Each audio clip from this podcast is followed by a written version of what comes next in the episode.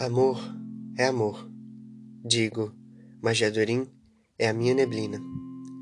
Bem-vindos ao Diadorim, podcast inspirado no personagem do romance Grande Sertão Veredas, do escritor mineiro Guimarães Rosa, que denota as ambiguidades do homem e da linguagem. Aqui, me proponho a compartilhar gotas temperadas de saudade com quem quiser me ouvir.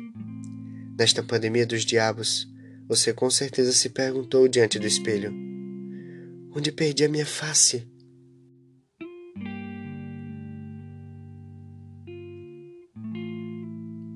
No dia 28 de março de 1941, a escritora Virginia Woolf foi ao estúdio no jardim de sua casa pela manhã.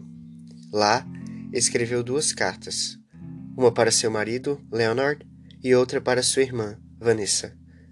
Eram cartas de despedida. Afinal, não demorou muito para Virginia encher os bolsos de pedras e entrar no rio Uze, onde seu corpo seria encontrado dias depois. A escritora britânica tinha 59 anos e findou vítima do próprio protagonismo, encerrando sua vida sem pensar duas vezes.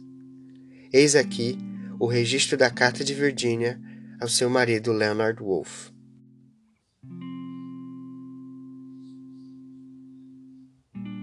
Meu querido, tenho certeza de que vou enlouquecer de novo. Não podemos passar por mais uma daquelas crises terríveis. E dessa vez, não vou sarar. Começo a ouvir vozes e não consigo me concentrar. Por isso estou fazendo o que me parece a melhor coisa. Você me deu a maior felicidade possível. Você foi, sob todos os aspectos, tudo o que alguém poderia ser. Acho que não existiam duas pessoas mais felizes antes de aparecer essa terrível doença. Não consigo mais lutar. Sei que estou estragando sua vida, que sem mim você poderia trabalhar. E eu sei que vai. Veja que nem consigo escrever direito, não consigo ler. O que quero dizer é que devo a você toda a felicidade da minha vida. Você tem sido extremamente paciente comigo e incrivelmente bom para mim.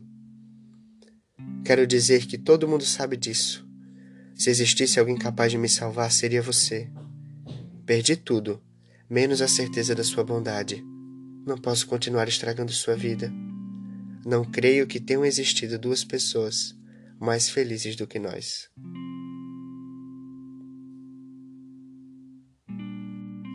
Autora de obras como Orlando, Mrs. Dalloway e Alfarol, Virginia Woolf foi uma das mentes mais brilhantes de seu tempo.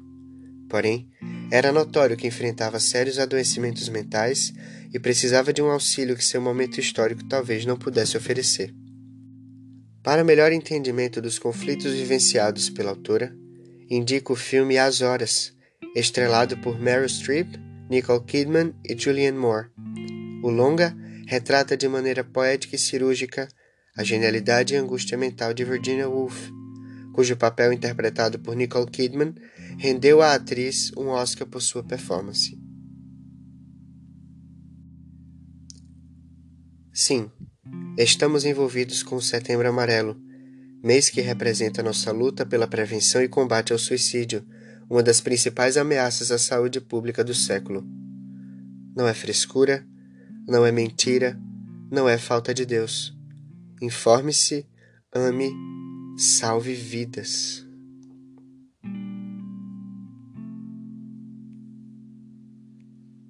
Se você, ouvinte do Diadorim, está experimentando algum tipo de ideação, saiba que amamos você com afeto profundo e desejamos o melhor para sua alma. Busque ajuda. Disque 188 e converse com o pessoal do Centro de Valorização da Vida. Não apague sua luz. Ela ainda está aqui.